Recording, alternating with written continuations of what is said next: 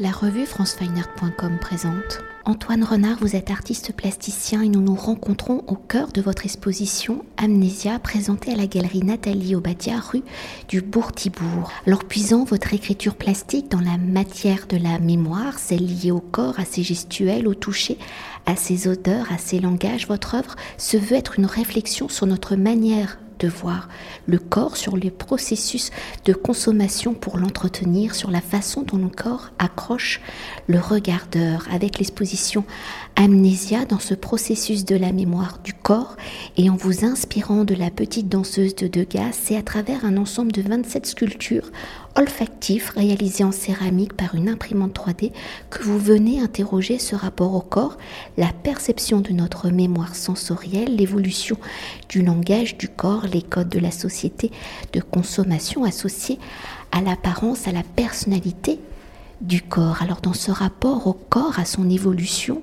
dans l'histoire, quelles ont été vos réflexions pour prendre en modèle la petite danseuse de Degas au regard de l'histoire? Que représente la petite danseuse de Degas du 19e siècle jusqu'à nos jours Quel est le statut du corps de la danseuse? Comment ce corps représente-t-il l'image de notre société de consommation?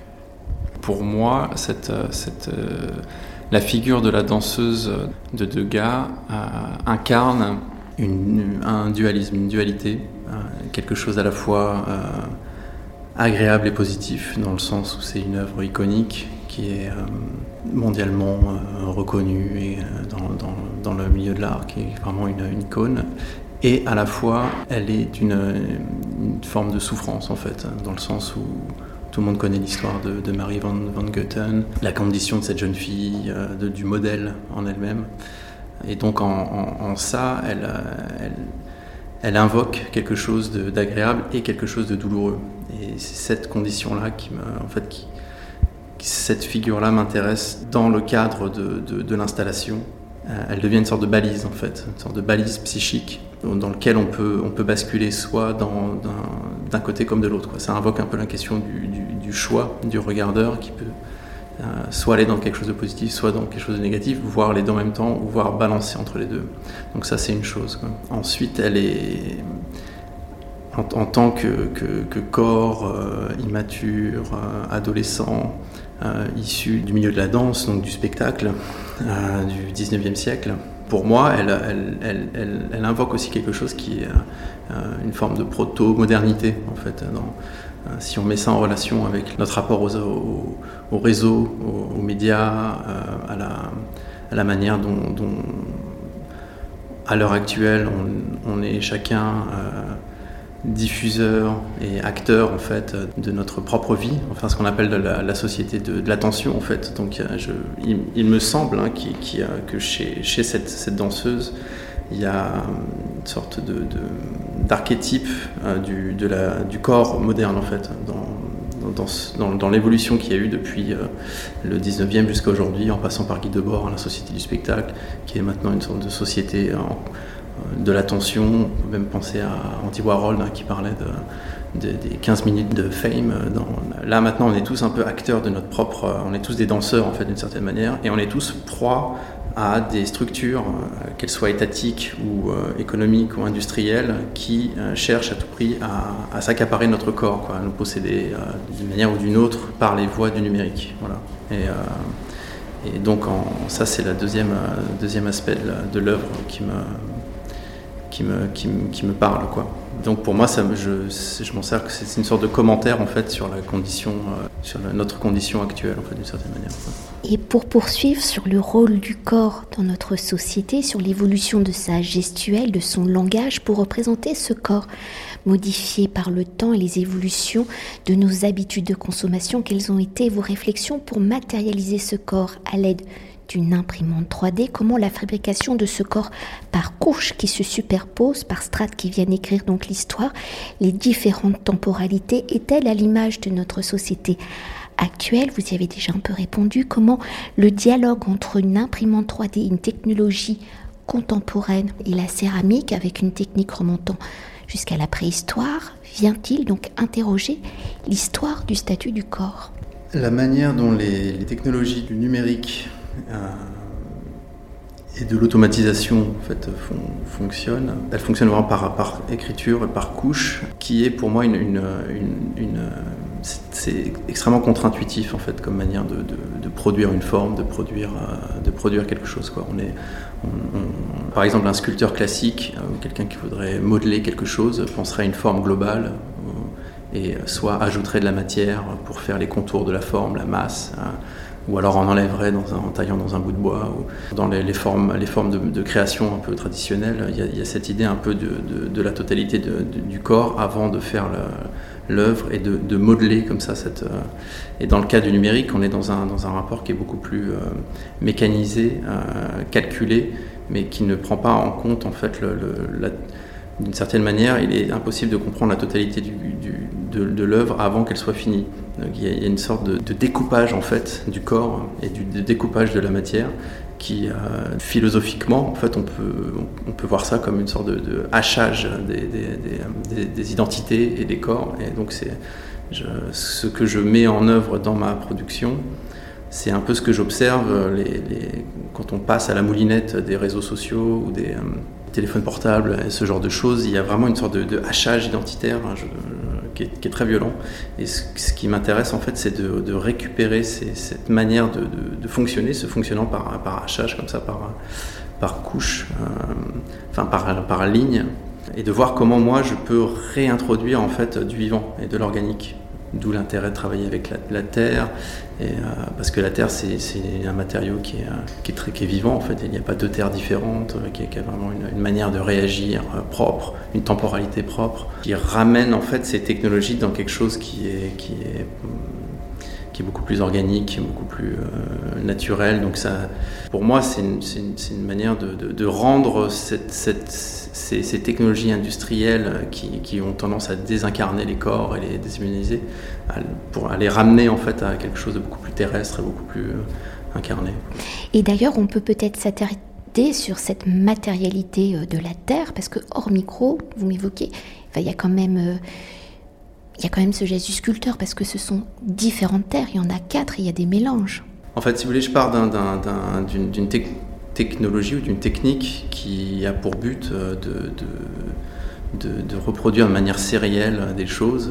L'idée, c'est de, c'est presque du clonage en fait, en, évacuant les défauts le plus possible. Et moi, ce que je fais, c'est, de, j'injecte en fait des, éléments qui peuvent permettre de, créer des accidents en fait de parcours. Donc, je multiplie comme ça les, décisions, par exemple, de prendre différentes terres, parce que je sais que les terres vont réagir différemment, euh, vont avoir des teintes différentes, vont, se rétracter de manière différente. La, la, tenue aussi de la terre sera aussi euh, différente. Et, euh, et, voilà, et tout ça, ça me permet en fait d'affirmer euh, effectivement une sorte de, de, modelage par, euh, qui n'est pas un modelage direct par l'action de ma main sur la matière, mais qui est un modelage par décision préétablie en fait. Et pour continuer d'évoquer la matérialité de ces 27 sculptures en céramique par le choix de la matière, par sa construction, parcours successifs, on l'a évoqué, par son profil qui peut évoquer plusieurs temporalité et culture de l'art égyptien à la modernité donc du 19e siècle, pourquoi est-il important pour vous que la représentation de ce corps soit intemporelle, qu'il soit à la fois antique, moderne et actuel? Et comment avez-vous réinterprété justement ce corps de la petite danseuse de Degas pour le rendre intemporel et multiculturel? Encore une fois, ce, qui m'intéresse euh, dans, la figure de, cette danseuse, c'est son aspect archétypal son aspect archétypal dans le but de, de, générer des rencontres psychiques. Euh, dans l'imaginaire en fait des visiteurs. Donc pour ça, il y a, constamment des va-et-vient entre les histoires collectives et les histoires personnelles et intimes.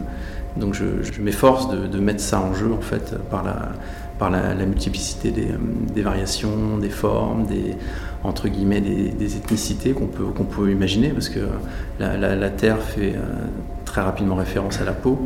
Euh, et donc chaque couleur de terre euh, donne des teintes de, peau différentes. Et, c'est quelque chose avec lequel je, joue pour, pour, donner une sensation, pour être plus juste en fait par rapport à la société. C'est comme si je, faisais une sorte de, mini-société en fait de, cette exposition-là. Pour moi, elle, représente d'une certaine manière un, moment qui est celui que je, dans lequel j'ai grandi, que je fréquente. Et quand même, pour évoquer une particularité de ces sculptures, elles sont olfactives. Alors, au regard de l'histoire, depuis l'Antiquité, le parfum a plusieurs significations. Il participe au langage du corps. Ici, que symbolise le parfum? Est-il ici comme une carte d'identité? Chaque sculpture a-t-elle une identité singulière et donc un parfum différent? Et comment ces différents parfums cohabitent-ils ensemble? Comment forment-ils une fragrance unique? Alors effectivement, les, les, parfums, les compositions qui sont uniques à, chaque pièce, en fait, hein, chaque, chaque danseuse a ce que j'appelle un accord, hein, c'est des accords simples de quelques, notes, voire une seule. Et donc c'est ce qui constitue effectivement l'identité euh, olfactive de l'œuvre, à la fois euh, matériellement, euh, mais aussi psychologiquement. On peut, imaginer que c'est l'odeur du corps de, c'est la, profondeur de, l'œuvre, profondeur psychique de l'œuvre, euh, et dans, se trouve dans le, parfum, principalement. Le fait de les avoir disposés, euh, spatialisés de manière, manière rationnelle dans l'espace, démocratique, chaque note en fait a une place dans l'espace ça, a une fonction en fait euh, architecturale. Hein. C'est vraiment une installation qui traite d'architecture olfactive en fait. Hein. Et ce qui permet en fait par le parcours et le, déplacement des visiteurs de générer d'autres accords en, passant entre les, pièces. Hein. Ça, crée des courants d'air et ça mélange comme ça les, euh, certaines odeurs. Et selon le parcours des, gens, selon leur, leur propre sensibilité, qui vont avoir envie d'aller voir plus telle pièce que telle autre. Euh, euh, ça va générer des accords différents et ça va donner à l'installation, l'installation va devenir unique en fait par euh, chaque, chaque visiteur crée son propre, sa propre expérience et le, le, choix de l'installation donc est fait pour générer cette multitude de multiplicité d'expériences et d'histoires personnelles en fait.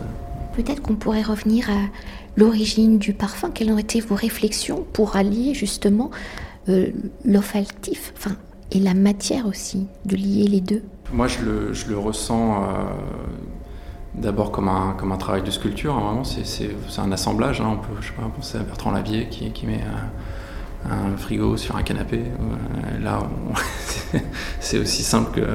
C'est voilà, c'est ce principe d'accumulation, c'est quelque chose qui est, qui est pas nouveau en fait. Hein. Euh, moi, je m'amuse avec des, des, matérialités en fait euh, qui sont différentes, la, céramique euh, et, et, le parfum, donc quelque chose de, de très lourd, stable, massif, et quelque chose de, volatile, invisible. Pour moi, on est dans le, c'est le, le spectre de la sculpture en fait, hein, qui, part, qui part d'atomes extrêmement lourds ou de molécules très très très, massive à quelque chose de très volatile. C'est pour moi, c'est la même continuité. Donc, euh, de manière naturelle, en fait, je m'intéresse à, la, matière elle-même. Les parfums font partie de la, matière. Ce sont, ce sont des matières, c'est des molécules. C'est, en fait littéralement sentir quelque chose, c'est toucher euh, avec son nez. Hein. C'est ce qui nous, les, molécules euh, nous pénètrent et et rentre en contact euh, avec euh, le, bulbe olfactif, hein, les récepteurs du bulbe olfactif.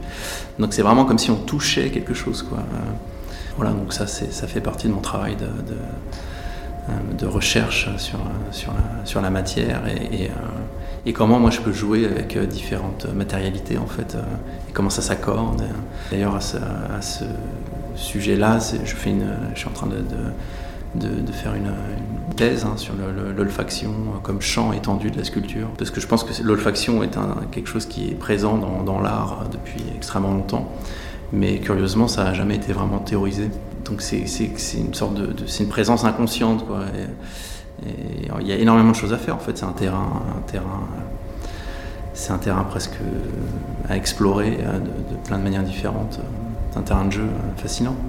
Et pour continuer sur la dimension olfactive de ces 27 sculptures, comment avez-vous procédé pour concevoir ces différentes fragrances? Vous l'avez déjà évoqué dans la conception de ces fragrances. Enfin, quelle est la relation au titre, à l'amnésia, qui est aussi une variété? Je ne sais pas si mes recherches sont bonnes, mais de cannabis, ces fragrances ont-elles pour action donc d'apaiser le corps et le psyché? Et la psyché? C'est une très bonne question. Effectivement, amnésia, c'est une, variété de. Enfin, c'est le nom d'une variété de cannabis, mais il y en a plein. Hein, les, variétés de cannabis d'ailleurs sont assez euh, drôles hein, parce qu'ils ils sont très inventifs, c'est très pop. Euh.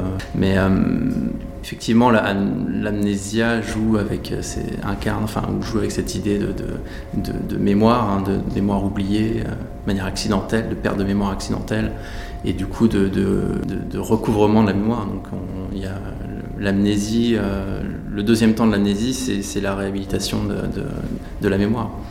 Et effectivement, cette installation a pour euh, vocation de réhabiliter la mémoire. C'est justement pas de, rendre amnésique, mais c'est l'inverse.